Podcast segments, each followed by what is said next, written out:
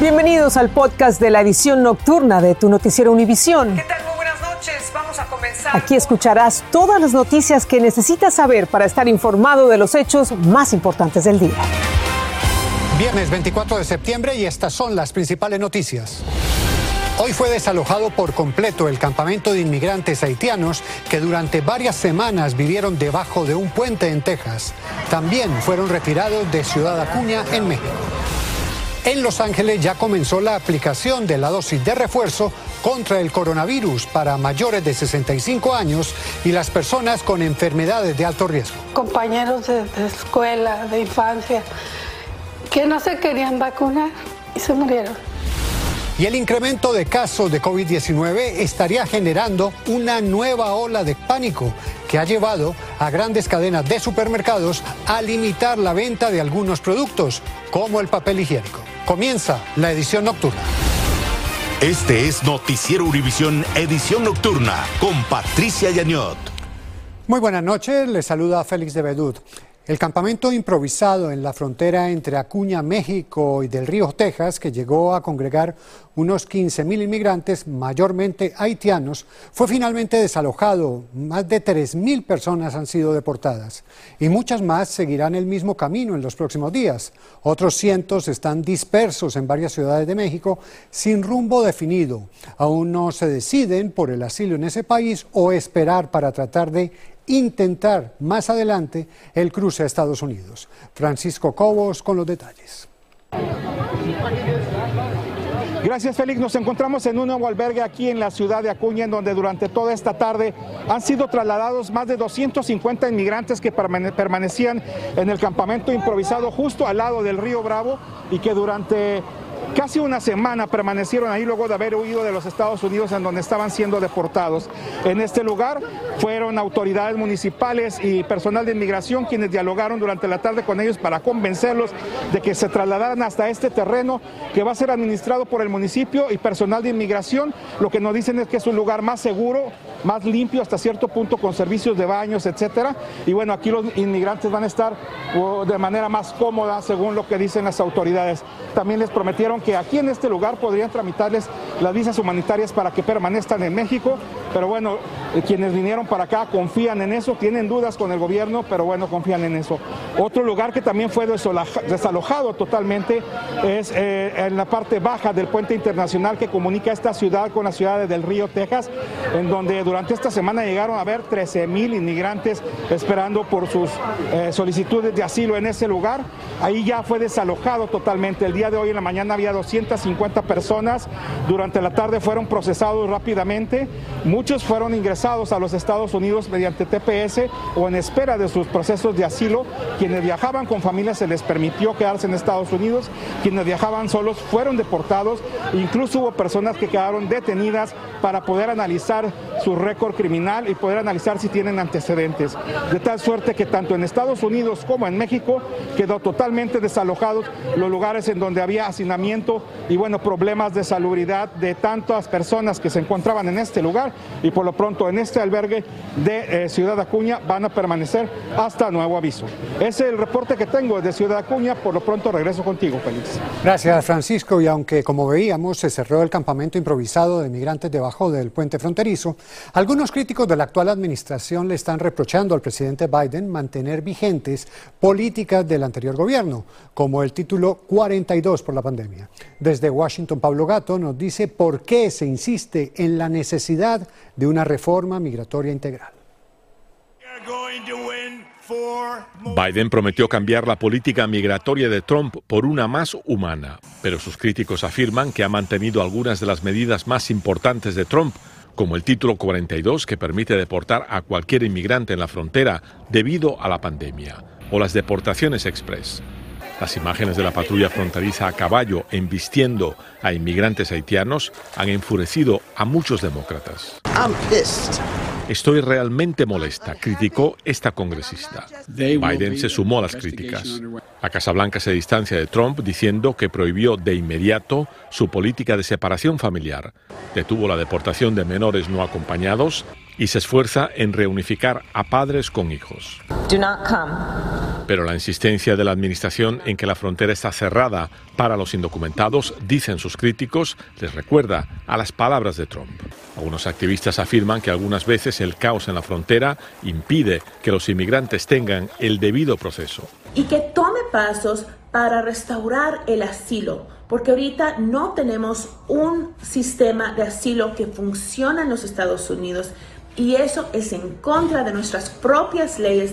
El presidente dice apoyar la legalización para los jóvenes soñadores, los trabajadores agrícolas y los trabajadores esenciales durante la pandemia. Solamente queremos pedirle al presidente Biden que cumpla. Muchos de nosotros o er, señores que están aquí le dieron el voto para que él estuviera en la presidencia. Simplemente queremos que él cumpla la reforma migratoria que él mencionó. Añaden que igual que le dieron el voto, se lo podrían quitar en las próximas elecciones. Aunque estrecha, los demócratas tienen mayoría tanto en la Cámara Baja como en el Senado. Incluso sin el voto de los republicanos, si todos los demócratas votan a favor de estas medidas migratorias, serían aprobadas. En Washington, Pablo Gato, Univisión. Pasamos con la pandemia. A menos de 24 horas de la aprobación final del gobierno a una tercera dosis de vacuna Pfizer contra el coronavirus, el condado de Los Ángeles ya empezó a aplicarla a personas de 65 años o más y aquellas con condiciones de salud vulnerable, acudiendo a centros de vacunación para recibir esta dosis de refuerzo. Juan Carlos González habló con algunos de ellos. A partir de hoy, el condado de Los Ángeles comenzó a aplicar la tercera dosis de la vacuna contra el coronavirus o vacuna de refuerzo a las personas elegibles. Y es que la protección que da la vacuna contra el COVID-19 comienza a disminuir después de un periodo de tiempo determinado. Empezamos a ver que a partir de los 6 a 8 meses después de la segunda dosis que hemos obtenido, la cantidad de anticuerpos neutralizantes, que son prácticamente los que nos defiendan contra el COVID-19, empiezan a bajar.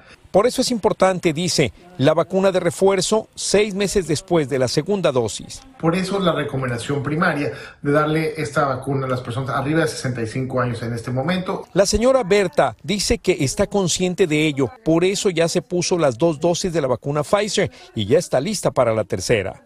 Estoy esperando la tercera, porque sí estoy dispuesta a ponérmela. Comenta que ve la diferencia entre quienes como ella se han vacunado y quienes no lo han hecho. Compañeros de, escuela, de infancia, que no se querían vacunar, que muchos no se quisieron vacunar y se murieron. Aún así, hay personas como la señora Lilian que desconfían de la vacuna. La verdad no, no, no confío y pues ahora sí que no me gustaría vacunarme. La vacuna también está disponible para personas de entre 50 y 64 años de edad con ciertas condiciones médicas y para quienes tengan entre 18 y 49 años con serios problemas de salud. Pero el gobierno estadounidense fue más allá de las recomendaciones hechas por la FDA, ya que ha puesto esta dosis de refuerzo a disposición de los llamados trabajadores de alto riesgo. Como los trabajadores de salud, los primeros auxilios, los maestros y los trabajadores del supermercado. Aquí en el condado de Los Ángeles existen aproximadamente 1.300 centros de vacunación, entre los que se incluyen algunos puestos directamente por el gobierno del condado, también clínicas privadas y farmacias. En Los Ángeles, Juan Carlos González, Univisión.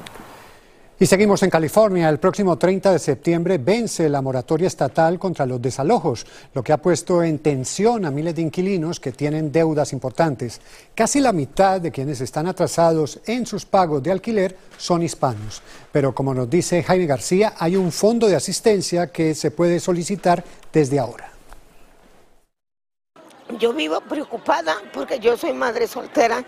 Yo pago 850 de renta. Hace un año y medio Victoria Enríquez no imaginó que tendría que enfrentarse a ser desalojada del apartamento que renta dentro de esta propiedad en Los Ángeles. Pues yo perdí mi trabajo porque yo eh, era de housekeeping, de limpieza, pero cayó la pandemia, yo me enfermé de COVID.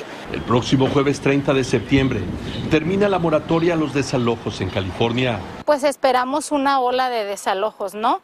Eh, sabemos que hay eh, una protección adicional en la ciudad de Los Ángeles por un año más, pero en todo el condado y el estado no. Se estima que 724 mil hogares en California aún no pagan su renta, 46% de familias hispanas. Porque el epicentro de infecciones de mortalidad este, cayó encima de nuestros hombros. En julio pasado, el gobernador de California extendió por tercera vez la moratoria hasta septiembre 30 y ofreció mil millones de dólares para pagar el 100% de las rentas atrasadas. Esto beneficia no solamente a los inquilinos, eh, sino también este, los dueños de los apartamentos. La gente está frustrada, que la gente dice, ¿cómo ya no es aplicación? El programa estatal continuará hasta marzo del próximo año. Lo único que tienen que probar es de que usted vive en esa vivienda y que a caso del COVID usted mm, se retrasó en su renta. Yo apliqué según para la ayuda Nunca ha llegado la ayuda. Llegado el primero de octubre aún habrá algunas protecciones para los inquilinos,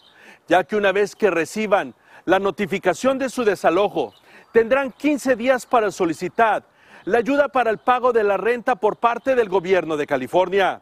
Y mientras esa solicitud sea revisada, no podrán ser desalojados. En Los Ángeles, Jaime García, Univisión. La Cámara de Representantes aprobó hoy un proyecto de ley para proteger el derecho al aborto a nivel nacional, una iniciativa que busca frenar la ola de medidas restrictivas en estados como Texas y Florida. Por 218 votos a favor y 211 en contra, la ley de protección de la salud de las mujeres tiene que pasar al Senado para su aprobación, algo que según analistas será muy difícil. El exagente de policía de Minneapolis, Derek Chauvin, condenado a 22 años y medio de cárcel por el asesinato del afroamericano George Floyd, apelará a su sentencia con 14 argumentos. Uno de ellos es que el juez Peter Cahill cometió un error de apreciación al rechazar su solicitud de que trasladara su caso a otro condado debido a la publicidad que tuvo allí. También alega el magistrado se equivocó al rechazar su pedido de aislar al jurado durante el juicio. Y un fiscal de la Florida anunció que pedirá la pena de muerte para el exmarín Brian Riley, acusado del asesinato de cuatro personas, entre ellas una madre y su bebé de tres meses, cuando sin un motivo aparente disparó a las víctimas en su vivienda de Lakeland. Riley, de 33 años, enfrenta un total de 22 cargos, entre ellos cuatro de asesinato en primer grado. Delta pide a las demás aerolíneas crear una lista nacional de pasajeros prohibidos de volar por su conducta agresiva a bordo. Esa lista negra ha crecido enormemente durante la pandemia debido a que muchos viajeros han reaccionado alterados cuando se les pide usar mascarilla o cumplir los protocolos sanitarios. Claudio Uceda nos cuenta que algunos piden incluso sanciones más enérgicas para los pasajeros conflictivos. El aumento inusual de comportamiento violento de pasajeros en los aviones ha obligado a aerolíneas como Delta a crear una lista de pasajeros que no pueden volar a nivel nacional. En la lista de Delta hay más de 1.600 pasajeros considerados problemáticos, a quienes la aerolínea ha vetado. Pero ahora Delta está pidiendo que esa lista se extienda y que la usen todas las aerolíneas. Yo estoy de acuerdo en que compartan esa lista y no solo que compartan esa lista, sino también que este tipo de personas tengan un tipo de sanción. En un memorando, Delta pide a otras aerolíneas a que compartan su lista para así proteger a sus empleados. Muchos han recibido golpes y son el blanco de insultos. Una lista de clientes prohibidos no funciona tan bien si ese cliente puede volar en otra aerolínea, alertan. Esta lista de pasajeros prohibidos en los aviones es diferente a la del gobierno federal. La lista actual del FBI es para combatir el terrorismo y prohíbe a pasajeros sospechosos la entrada a aviones y también al país. En lo que va del año se reportan 4.385 casos de mal comportamiento de pasajeros. La mayoría de los casos ocurren porque los pasajeros no quieren cumplir con los requerimientos de las mascarillas. El sindicato de azafatas dice que las multas de hasta 37 mil dólares no han ayudado mucho y le pidieron esta semana a los legisladores que actúen. En una audiencia en el Congreso esta semana incluso se pidió la cárcel. Necesitamos que el Departamento de Justicia presente cargos criminales y una política de cero tolerancia, dijo quien representa a la Asociación de Azafatas. Algunas aerolíneas ya han suspendido la venta de alcohol en los vuelos, pero ahora se considera suspenderlo también en los aeropuertos. En Washington, Claudio Cedo, Univision. El rebrote del coronavirus en el país está trayendo de vuelta las llamadas compras de pánico de productos de limpieza y desinfectantes, entre otros, que se vieron al inicio de la pandemia. Ante esa situación, varios supermercados están limitando otra vez la venta de esos artículos para evitar el acaparamiento y desabastecimiento. Dana Rivero nos amplía más. La pesadilla que se vivió al comienzo de la pandemia por la escasez de algunos productos en las tiendas pudiera regresar. Y es que cadenas de supermercados como Costco ya anunciaron que limitarán la compra de algunos productos. Rosario Fuentes dice que no está preparada. Como la primera vez devastado porque no tengo eh, lo necesario para estar conviviendo esta pandemia. Costco racionará la venta de papel higiénico, agua embotellada, productos de limpieza y café, entre otros. El planeta está experimentando hoy día las secuelas aún de eh, las emergencias sanitarias en el mundo. Cuando tenemos problemas en determinadas regiones, lo natural va a ser que eh, la línea de distribución se va a ver afectada.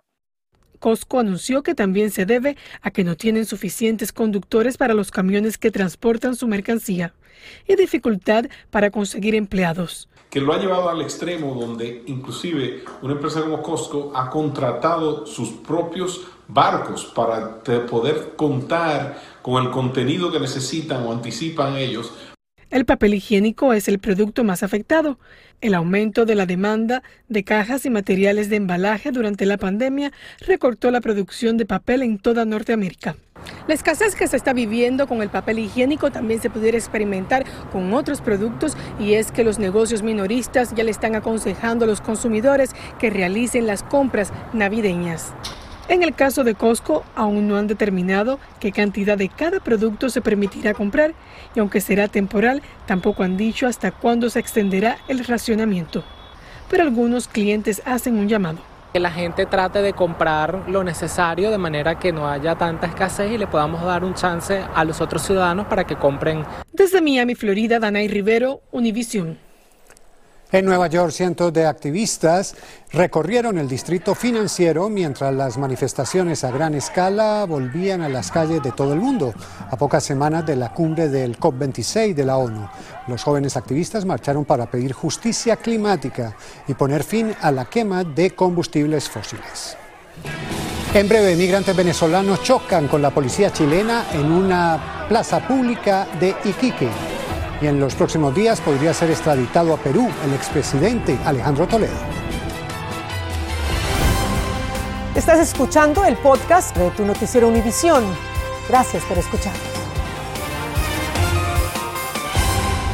Violentos enfrentamientos se registraron entre la policía chilena e inmigrantes venezolanos cuando los agentes fueron a desalojarlos de una plaza pública en Iquique, donde habían acampado Cinco migrantes fueron detenidos y un agente fue golpeado con una botella en la cabeza. Algunos inmigrantes dijeron que los policías llegaron a tumbarle las carpas y que ahora no tienen dónde ir. En Bolivia, un enfrentamiento entre cocaleros y la policía dejó heridos y más de 30 detenidos después de un intento de recuperar el mercado de la coca, en medio de una disputa que lleva meses sin resolverse. Los cocaleros intentaron llegar hasta el mercado de la coca, que ahora es manejado por un sector contrario. Las autoridades rechazaron el uso indiscriminado de dinamita por parte de los cocaleros. La justicia de Estados Unidos decidirá en los próximos días si concede o no la solicitud de extradición presentada por el gobierno de Perú para el expresidente de ese país, Alejandro Toledo, acusado de corrupción. El magistrado se mostró muy escéptico con los argumentos de la defensa, que sostuvo que Toledo no sabía la procedencia del dinero con el que una tercera persona pagó las hipotecas de dos de sus propiedades. También en Perú cremaron los restos de Abimael Guzmán, líder del sanguinario grupo terrorista Sendero Luminoso. Las autoridades dijeron que la cremación de Guzmán se realizó en el Hospital Naval del Callao, cerca de Lima, en presencia de un representante del Ministerio Público. La dispersión de las cenizas se realizará en forma reservada. Viene sábado futbolero con el partido donde se juega el orgullo y la historia entre dos de los equipos más grandes de México. Desde el Estadio Azteca, las Águilas del América contra la Chivas de Guadalajara, en vivo por Univisión y TUDN. Con 60 años, el hombre araña de Francia trepa por las fachadas de un rascacielo por una buena causa. Estás escuchando el podcast de tu noticiero Univisión. Gracias por escuchar. Y hoy nos despedimos con una hazaña por una buena causa. El hombre araña de Francia atravesó hoy las barandillas y las ventanas de cristal de la Torre del Alto en París para instar a los gobiernos a que hagan más para combatir el cambio climático. A pesar de tener ya 60 años, Alan Robert tardó 50 minutos en llegar a la cima del rascacielos de 520 pies en el distrito de la defensa. La escalada se produce a solo semanas de la cumbre de COP26 de la ONU cuyo objetivo es conseguir una acción climática más ambiciosa por parte de los líderes mundiales. Y así desde las alturas nos despedimos. Recuerde, mañana tendremos más información para ustedes y el superclásico del fútbol mexicano. Así termina el episodio de hoy de Tu Noticiero Univisión. Gracias por escucharnos.